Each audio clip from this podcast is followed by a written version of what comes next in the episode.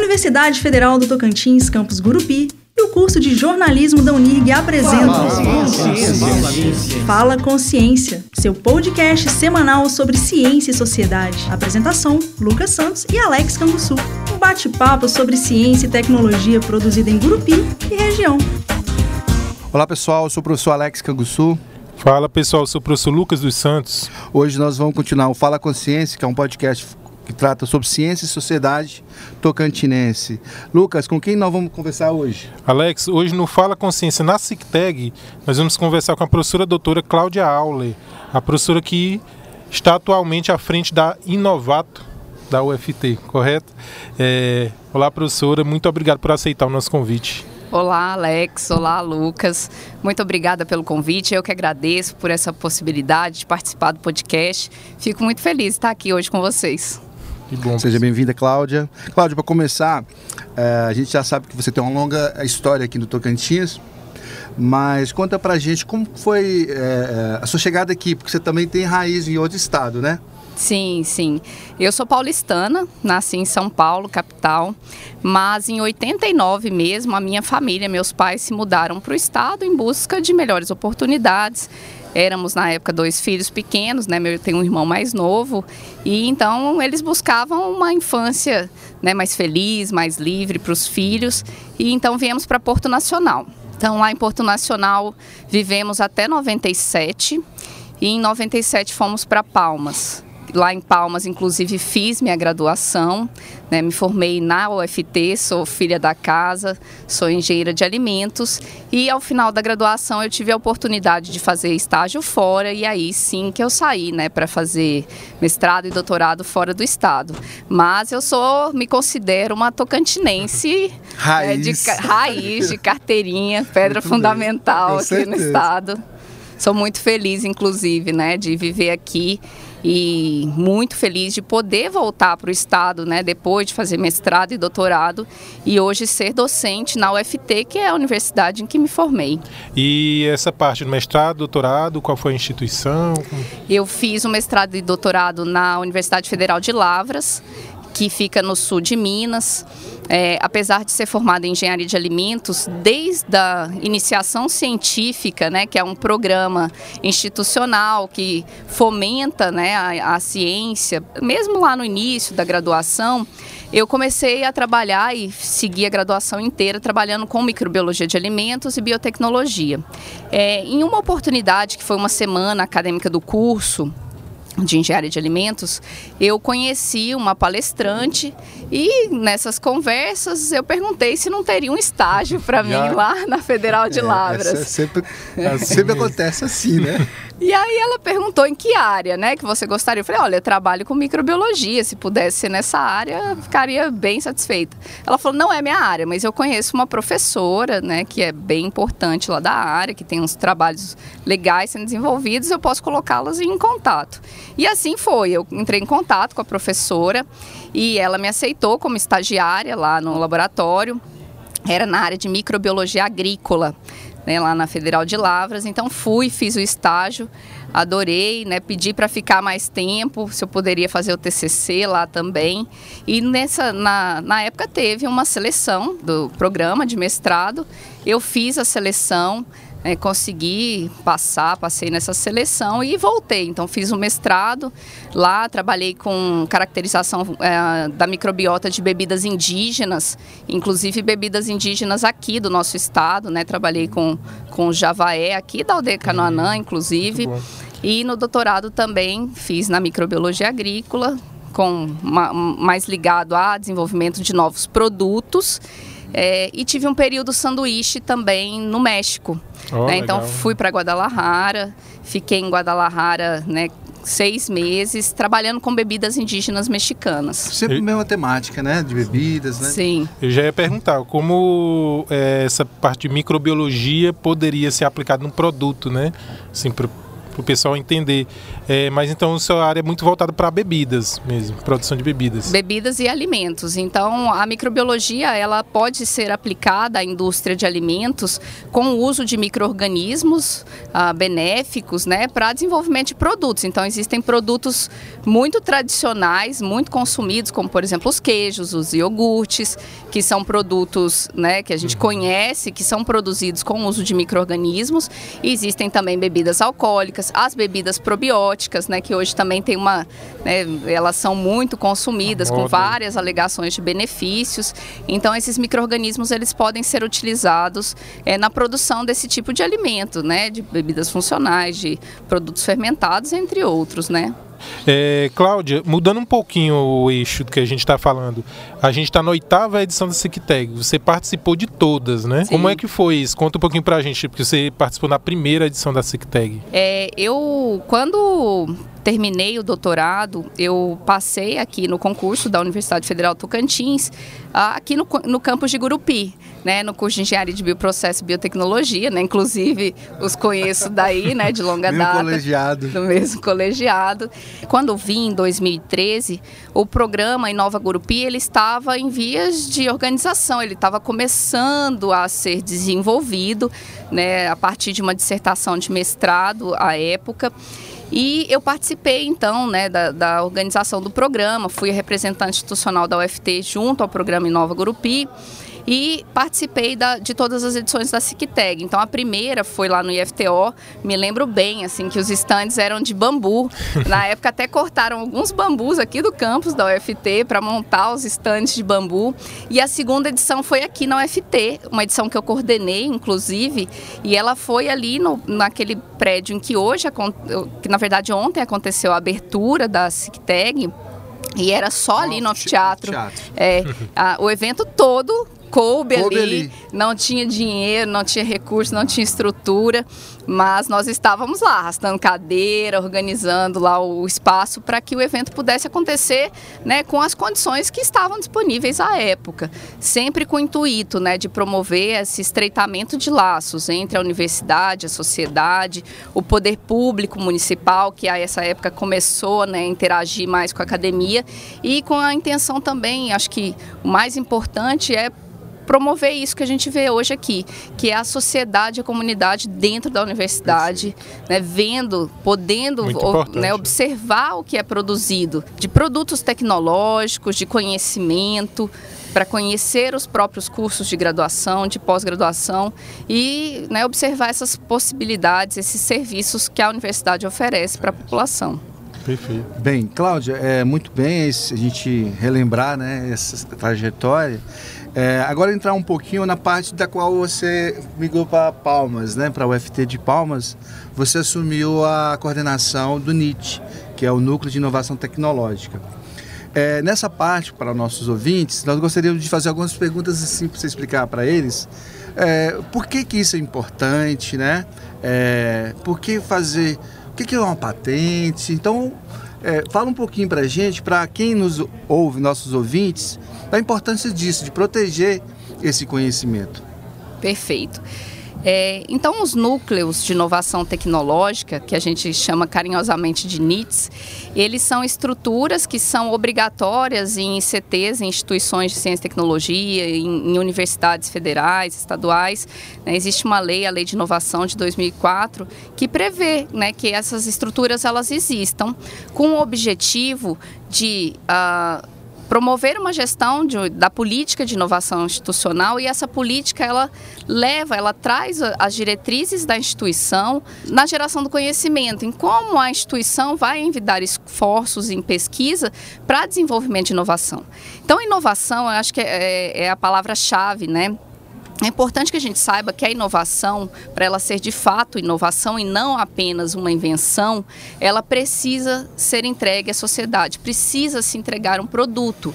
Porque se a gente tem uma ideia, ela é um invento, ela é fruto da criatividade do ser humano, mas ela não tem um potencial ainda, de fato, de impactar beneficamente né, à sociedade. A inovação não, a inovação ela passa por esse processo de ideação, ela já foi um invento, ela nasceu como um invento, mas depois ela é testada cientificamente e aí as instituições de ensino elas fazem isso, né, então elas testam as hipóteses, desenvolvem produtos, desenvolvem processos e aí quando esses processos ou produtos estão maduros, eles são levados à sociedade para que se tornem alimentos nas gôndolas do supermercado, para que se tornem fármacos, medicamentos, né, que curam doenças, vacinas.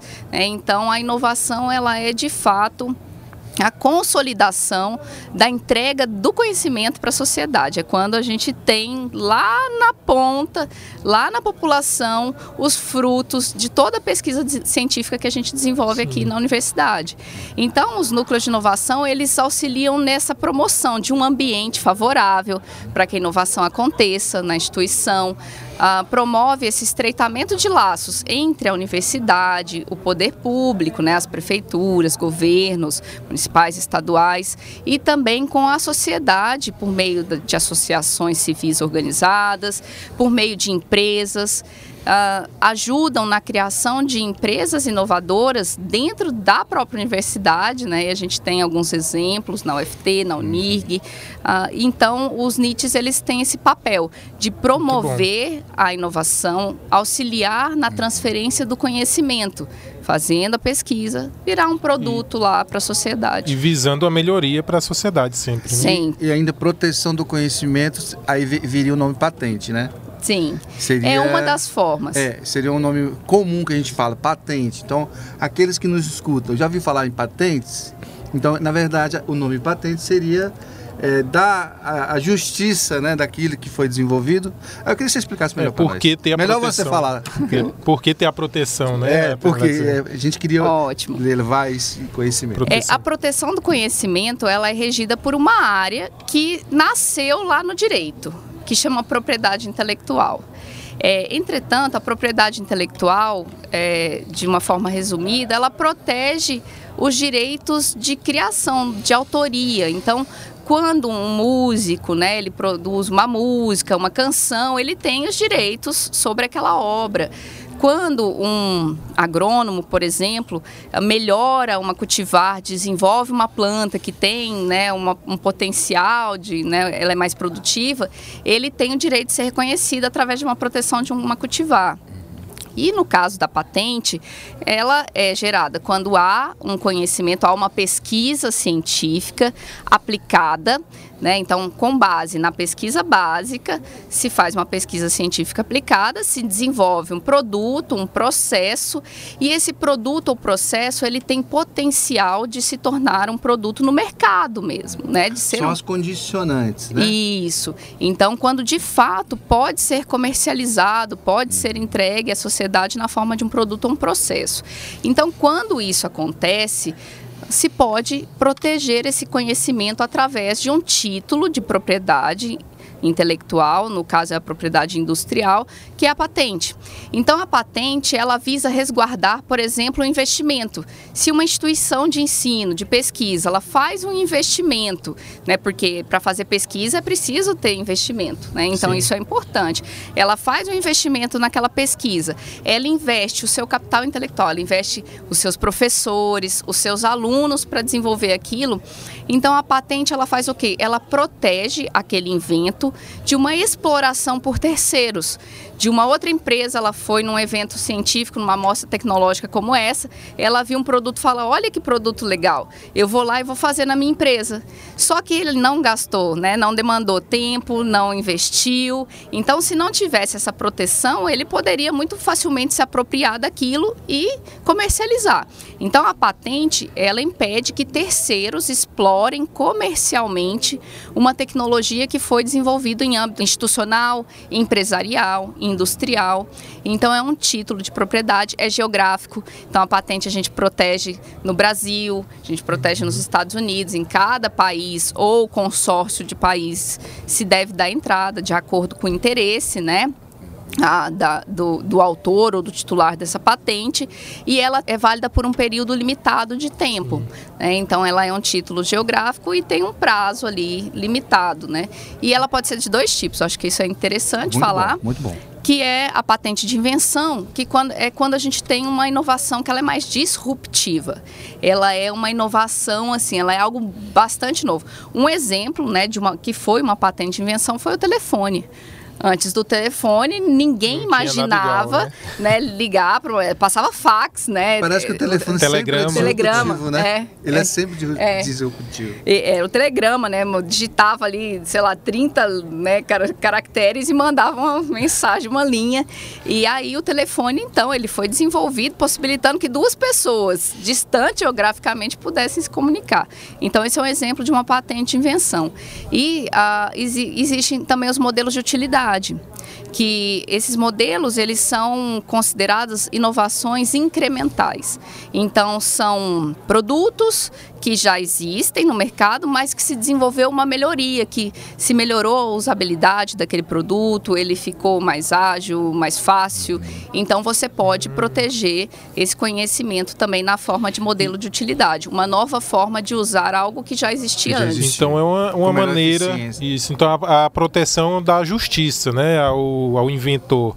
Porque a pesquisa é cara, né? Tem todo um financiamento e aí simplesmente chegar uma outra pessoa e pegar aquela ideia, né? E, além de proteger o investimento, eu acho que protege o intelecto humano. Sim. Né? Porque a, a propriedade intelectual, ela é de fato a área, né, que protege as criações humanas, sejam elas artísticas, culturais, científicas.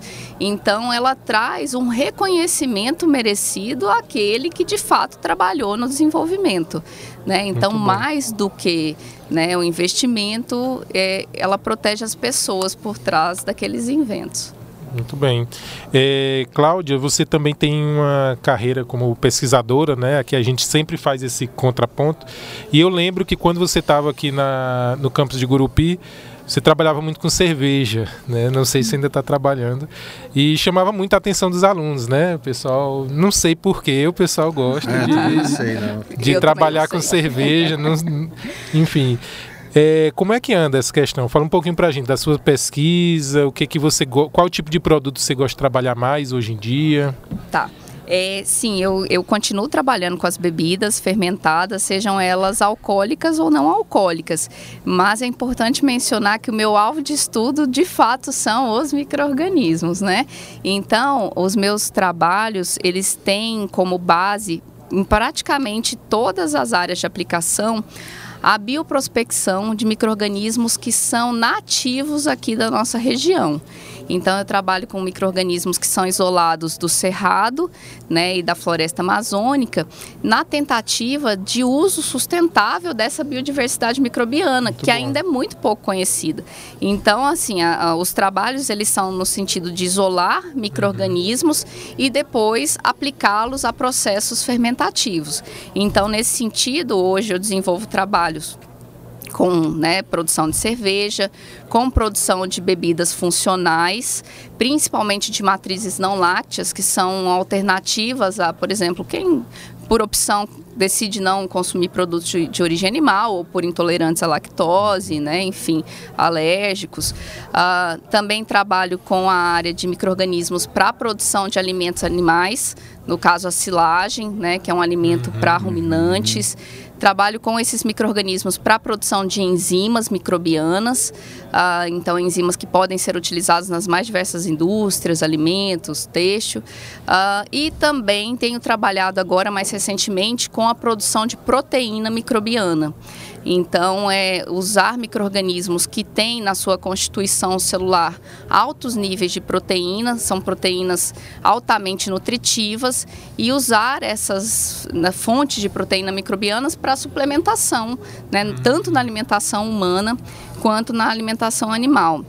E de fato, a cerveja hoje ela talvez né, por ser uma pesquisa que eu já desenvolvo há mais tempo, hoje a gente tem aproximação com empresas, inclusive Olha startups só. que estão participando do Inova, do, do Inova Amazônia. Né? Então a gente tem uma parceria aí em fornecer linhagens uh, de leveduras que são aqui do Cerrado e da Floresta Amazônica para que eles testem industrialmente esses micro-organismos né, na produção de cerveja, visando aí desenvolver produtos com a característica né, regional. A, a indústria de inoculantes brasileira é muito ruim. Né? A gente não tem praticamente micro-organismos nacionais sendo aplicados na indústria. E aí, então, né, o meu intuito, o meu sonho como pesquisadora é ser né, uma fornecedora de micro-organismos. São importados, então, os micro A maior parte, sim. Principalmente para cerveja, né? Os micro-organismos cervejeiros, eles são chiques, eles são europeus. eles são... Recebe uns nomes é, bem bonitos, né? Sim.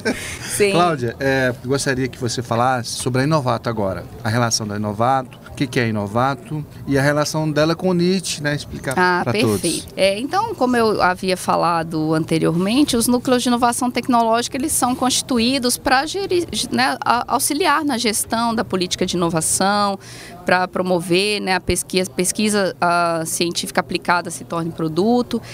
E aí, como uh, na UFT a gente passou por um momento de amadurecimento do nosso núcleo de inovação tecnológica, no sentido de que hoje a UFT ela é a instituição estadual, né, aqui do, do, do, estado Tocantins, que tem o maior portfólio de ativos e materiais.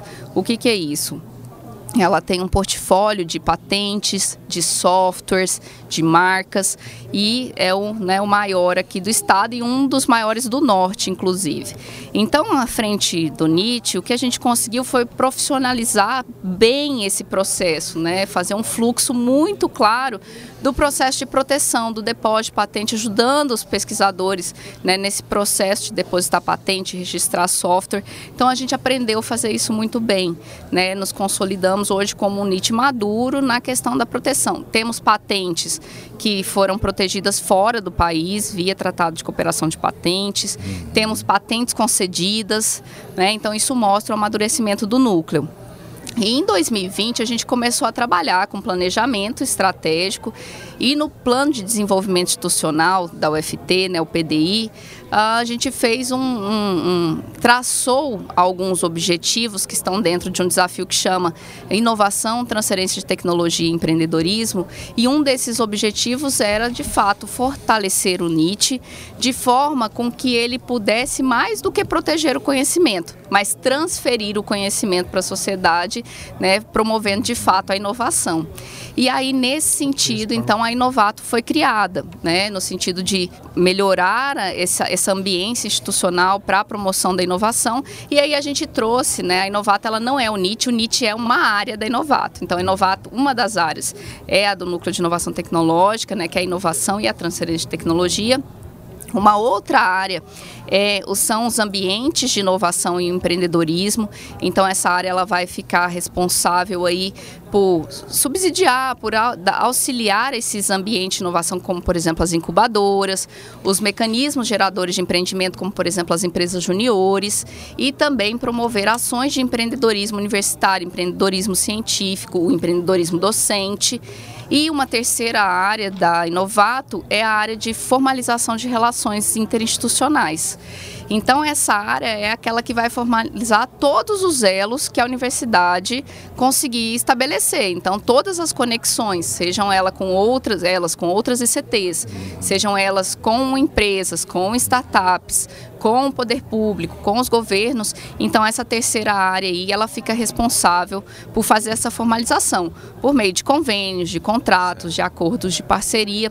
Então a Inovata é uma agência de inovação que tem esse intuito, né, de promover um ambiente institucional adequado para a inovação, para o empreendedorismo, porque acreditamos que um ecossistema de inovação interno maduro impacta muito positivamente um ecossistema externo, né, o ecossistema estadual estadual e, e é, regional. É, é, importante sempre mostrar isso, né? Sempre o alvo é, é externo, né? Atingir a comunidade, a sociedade. É, a gente arruma a casa internamente para que, de fato, né, as nossas ações elas ganhem visibilidade e que a gente possa, né, mais do que, obviamente, que é extremamente importante formar recursos humanos, né, formar profissionais, mas a sociedade ela espera mais de nós, Sim, porque podemos mais. Podemos mais. Né? Então, assim, a, a Inovata ela vem com o intuito, né, com uma missão de promover a inovação, o empreendedorismo em âmbito institucional e também pro,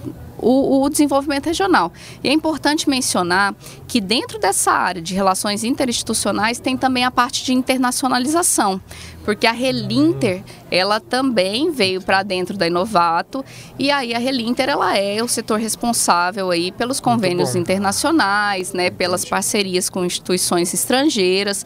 Então, além da inovação e do empreendedorismo, a Inovato também tem como missão, né, fomentar a internacionalização da UFT. Cláudia, só para fechar nesse assunto do Inovato, ela está vinculada na reitoria ou na pró-reitoria de pesquisa? Eu fico com essa dúvida. Tá. É, ela, o NIT, o Núcleo de Inovação Tecnológica, ela era uma, era uma coordenação dentro da Pró-Reitoria de Pesquisa, Pós-Graduação e Inovação, da PROPESC. A Inovato, ela está ligada à vice-reitoria. Ah. Então, ela é uma estrutura ligada à vice-reitoria, né, que tem essas três áreas de atuação, né? Ah, A inovação tá na, na parte da da, vi- vice-reitoria. da vice-reitoria, sim. Perfeito. É, é, hoje, o que, que acontece? A- ao propor o modelo da Faz Inovato... mais sentido, né? Sim, ao propor o modelo da Inovato, nós estudamos vários modelos de agência de várias instituições brasileiras e estrangeiras e percebemos que quando a agência ela fica ligada a uma das pró-reitorias finalísticas, e aí geralmente ou é extensão, porque inovação é Aí um pouco acaba- de extensão, é, também. né? ou na pró-reitoria de pesquisa, ela tem um, um menor poder de interagir com as outras pró-reitorias finalísticas. né?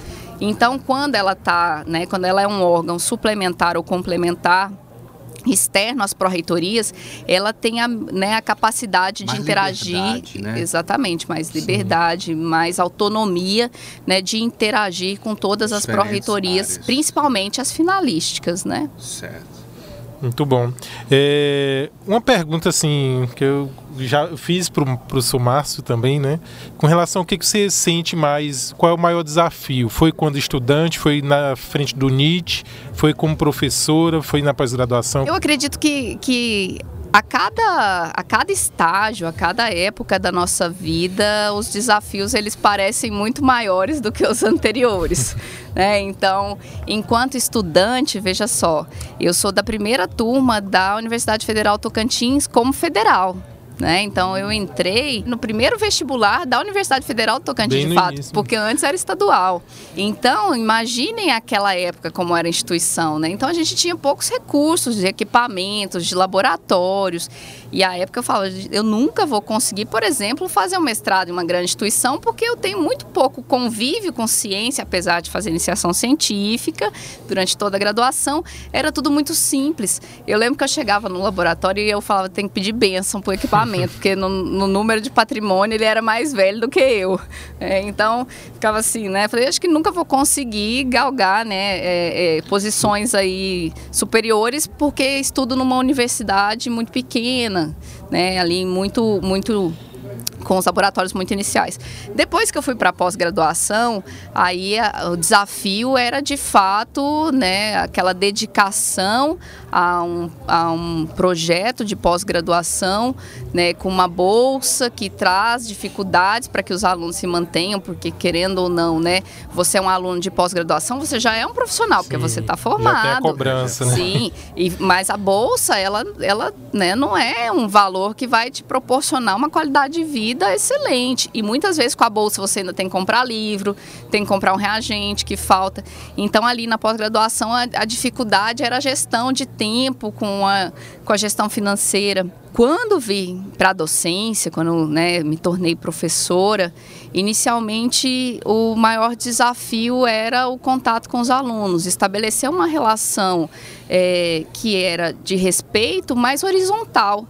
Né, na, de forma com que eu não fosse a professora ali, uhum. sabedora de tudo na sala e que afastasse os alunos de mim. E que sim que a gente pudesse promover uma troca de conhecimentos. E, inclusive, isso eu acredito muito, que a sala de aula é o local onde a gente dá voz para os nossos alunos. Sim. É o local onde a gente conhece as demandas dos territórios, das associações, da sociedade, porque eles são os representantes dessa sociedade. Então, se a gente quer fazer projeto científico, né, pesquisa de impacto, a gente tem que escutar os alunos, porque eles sabem o que eles precisam lá no território deles, né, na cidade deles, no município uhum. é deles. Verdade. Então, é, durante a, a, né, e até hoje sou docente, o meu desafio que eu vejo como maior é isso, né, estabelecer uma boa relação com os alunos e me manter atualizada. né, tenho medo de virar Sempre, né? professora né? dinossauro, isso é um medo que eu tenho. E, então, assim, né, todo semestre vamos lá, atualiza slide traz uma notícia que é, né, que é recente, mostra um avanço da área. E como gestora, eu vejo que uh, uma das grandes dificuldades é a gestão de recursos humanos, é lidar com pessoas. Então, é, é difícil lidar com pessoas, é um desafio, né? É, e também lidar com um pouco orçamento. A gente tem ali planos né, interessantíssimos, pegamos os melhores modelos do Brasil e do, e do mundo, mas na hora de implementar aquilo a gente tem um investimento né, baixo, muito né? baixo e aí a gente tem de fato dificuldade de implementação aí, das políticas por falta de aí recursos. Se a gente junta as duas coisas, né, muita gente para gerir, pouco dinheiro para gastar, né, aí mais difícil. Bem, Cláudia, o papo está bem agradável, né? Muitos conhecimentos. Agora ela está chegando na, na, parte das considerações finais. Nessa parte você fica à vontade para falar o que toca a você, para o nosso público. Ai, tá ótimo. Bom, eu acho que primeiro agradecer essa oportunidade, esse bate-papo agradável. É, é sempre importante que nós professores, que nós gestores uh, possamos mostrar para a sociedade, né, possamos mostrar né, para as nossas crianças, para os nossos jovens, a importância da educação. Como a educação transforma vidas, né, como a educação é o caminho. E hoje eu me sinto é, muito realizada por ser uma mulher na ciência por ser uma mulher e, e, trabalhando com inovação, que é uma área que é dominada por homens, né, que os gestores são majoritariamente homens. Então eu me sinto feliz, assim, e com muitos desafios uh, de poder ser uma representante institucional, uma mulher ser uma pesquisadora, ser uma mãe.